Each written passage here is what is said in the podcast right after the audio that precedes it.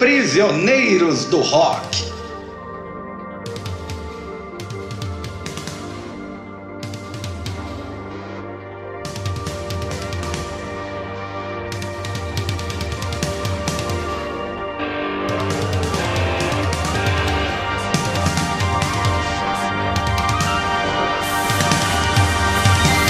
Disco da semana.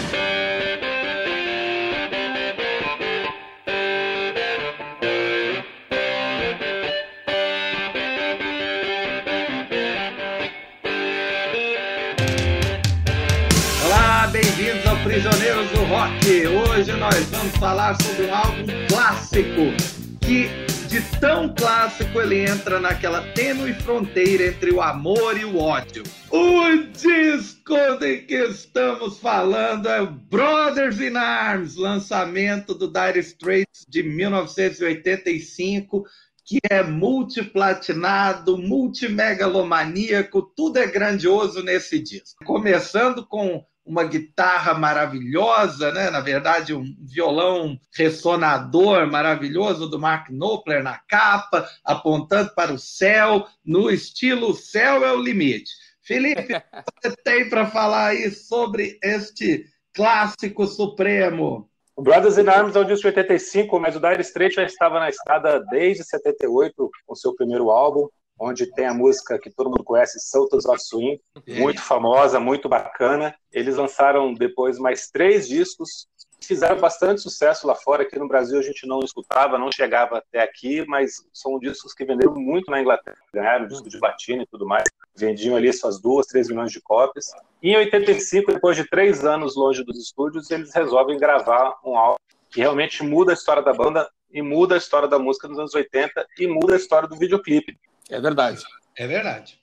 A música Money for Nothing tem um vídeo fantástico com computação gráfica da época, que ficou muito famoso e foi revolucionário, que todo mundo cansou de assistir, de tão emblemática que ela era. Essa música, inclusive, tem um, um Sting, né? Exato. Aquele comecinho ali, é o Sting que tá cantando. Mas por que, que esse disco foi tão revolucionário? Porque ele tem um lado A, onde são cinco músicas e todas tocaram muito a rádio. So Far Nothing, que eu já falei, Walk of quase um rockabilly, que é uma música dos anos 60, né, bem agitada, bem animadinha. A baladinha Your Latest Trick com seu saxofone, que ficou super famoso, que fez com que parecesse ter um solo de saxofone uma boa ideia numa música. virou, virou uma marca registrada dos anos 80 ter solo de sax. E fecha com I Worry, que é uma baladinha mais calminha, muito bonita também, que tocou bastante. Foi, foi música de trilha sonora de novela no Brasil até. Pouca gente fala desse lado B. Apesar da, da faixa título fechar o disco, né, Brothers in Arms, é uma música bem longa, assim, bem climática, falando sobre guerra, né, sobre soldados na guerra. Aliás, todo esse lado B tem essa temática, muito influenciado pela Guerra nas Malvinas, que aconteceu Uhum. em 82. Verdade. Então, todas essas músicas têm uma, têm uma temática relacionada a isso. E é um lado, um contraste absurdo, né? Ele parece o Dire Straits mais antigo e não tem nada a ver com essa coisa do lado A tão radiofônica, tão pop, que fez tanto sucesso. O que, que vocês acham desse lado B? Que tem Ride Across the River, The Man's Too Strong, One Road, além da faixa título. O Ride Across the River é bem divertida, é uma espécie de reggae de branco, é, realmente lembra coisas anteriores do Dire Straits, bom solo de guitarra. É, The Man's Too Strong eu, eu gosto bastante, é, é o clássico exemplo onde só foi possível fazer o, o estrondo de violão que tem em certos momentos da música é, por conta da gravação digital, né? Que a gente vai comentar daqui a pouco.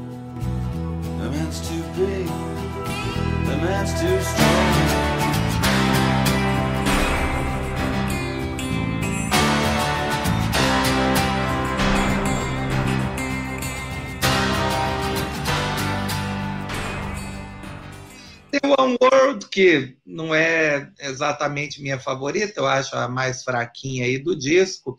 E, claro, é, temos Brothers in Arms. É, Brothers in Arms é grandiosa e uma, uma música que encerra o disco assim de uma forma onipotente mesmo. Eu acho que essas três músicas aí mencionadas, é, primeiro que eu já tinha esquecido delas. né?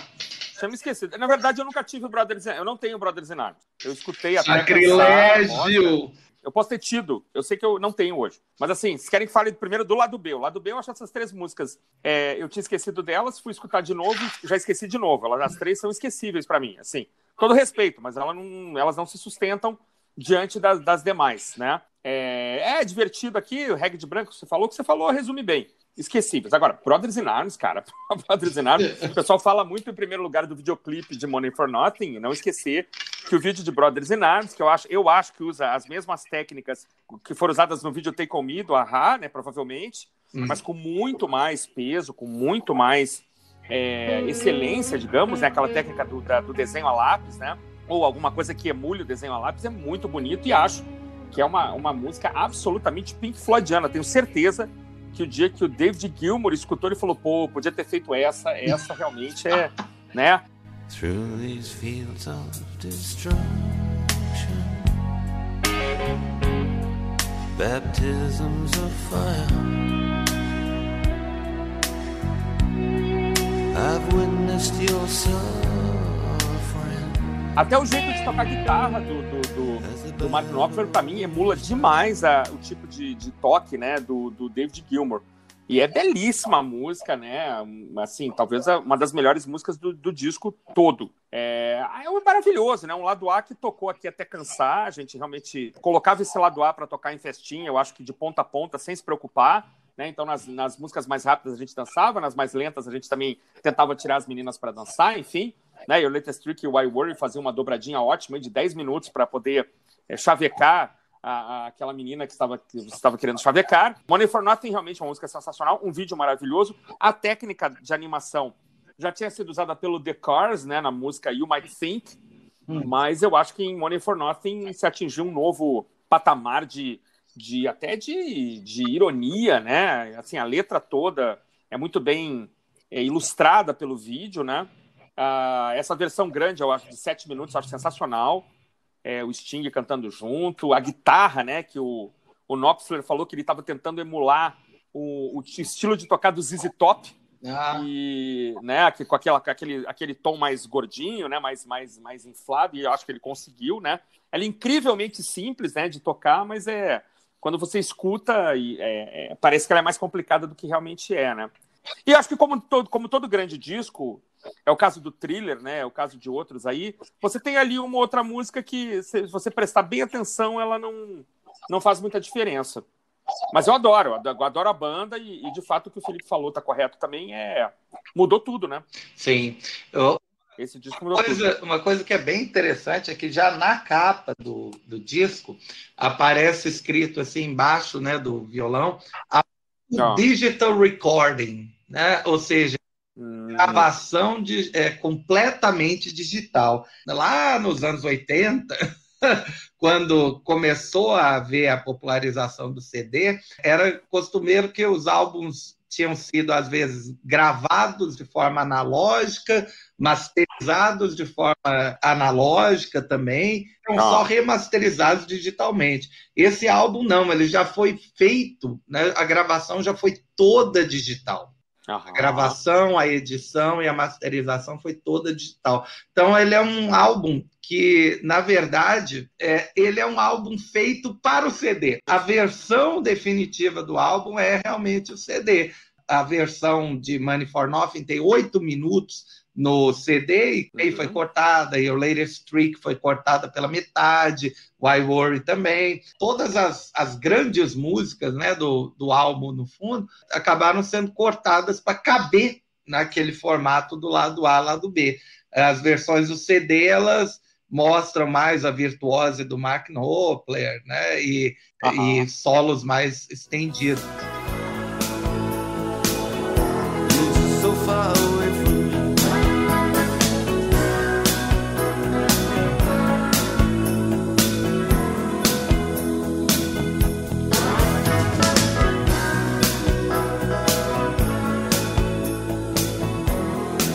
Mas uma coisa que eu queria perguntar para o Felipe, você acha que esse álbum ele foi feito para vender é, ou ele foi mais no estilo vendeu porque é é bom? Eu acho que ele foi feito para vender. Eu acho. Eu acho que eles tinham certeza que essas músicas do lado A aqui fariam sucesso. So Far Away é uma música muito radiofônica, né? É um pop rock total. For North é uma música grandiosa, super bem produzida. Cada detalhe aqui tem razão de ser. Não tem nada fora do lugar. Aí eles escolhem uma música meio rockabilly, para seguir o disco, que é o Walk of Life, que não tinha como não tocar também. Aí faz uma balada como Little Streak, com solo de sax, que era uma coisa que na época as pessoas achavam bem elegante de ter. Então, acho que eles sabiam que estavam com material muito bom para isso realmente funcionar e, e ser um, um, um, grande vendedor disso. Lembrar que o, o Mark Knopfler, nessa época, já tinha 35, 36 anos. Né? Ele, ele começou, começou, mais velho. É. Ele começou a carreira relativamente velho para um rockstar, né? para um, um músico de rock primeiro disco ele já tinha 28, mais ou menos. Então ele já era um cara mais maduro, já tinha vendido muito disco, já tinha feito sucesso. Ele estava no momento ideal para fazer sua obra-prima ali, tanto que depois ele praticamente abandona, né? Dire Straits vai lançar um outro disco 91, 92, sei lá, e ele vai cuidar da vida é dele, vai fazer trilha sonora, vai fazer disco solo, vai fazer umas coisas completamente diferentes, porque ele já não tinha mais nada para provar para ninguém.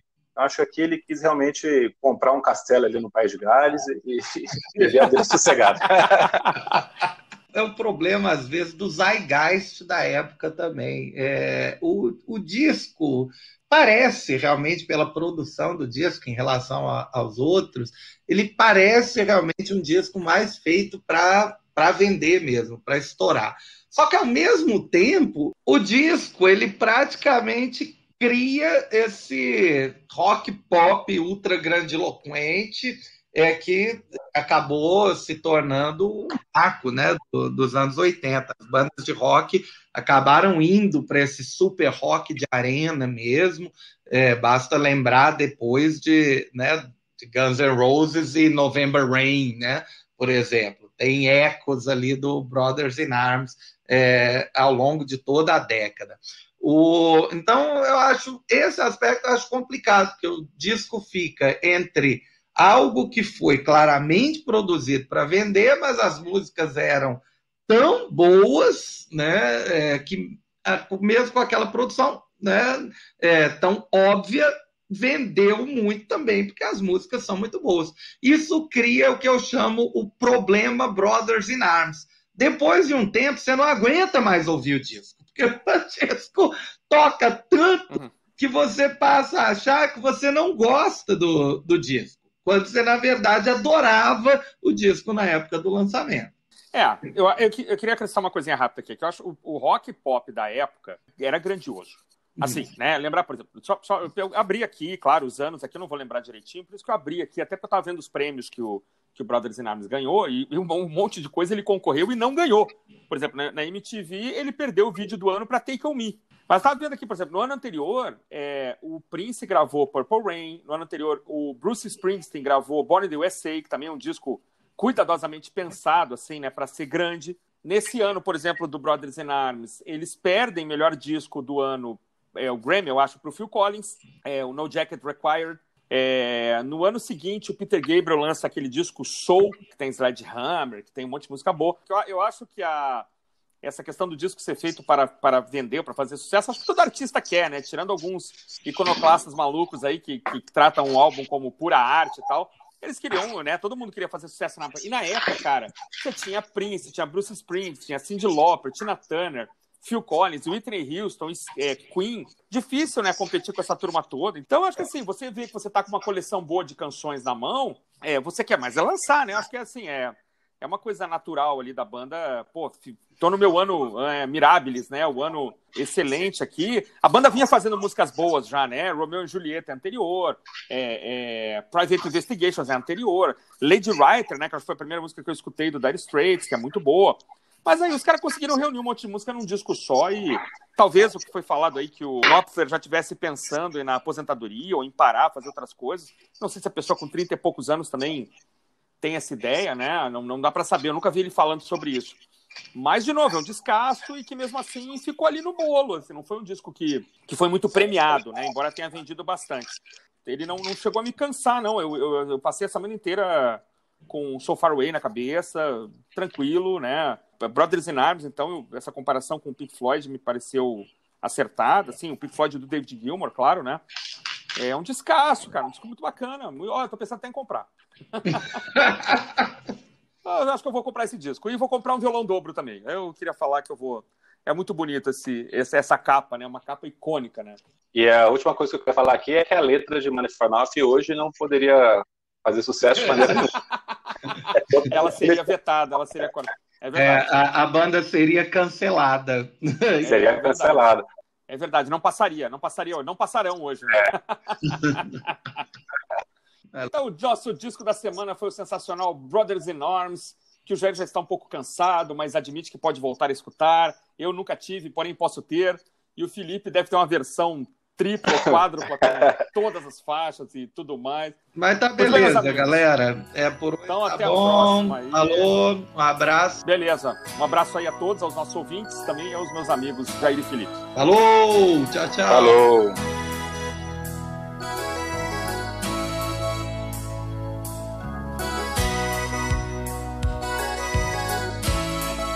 Prisioneiros do Rock.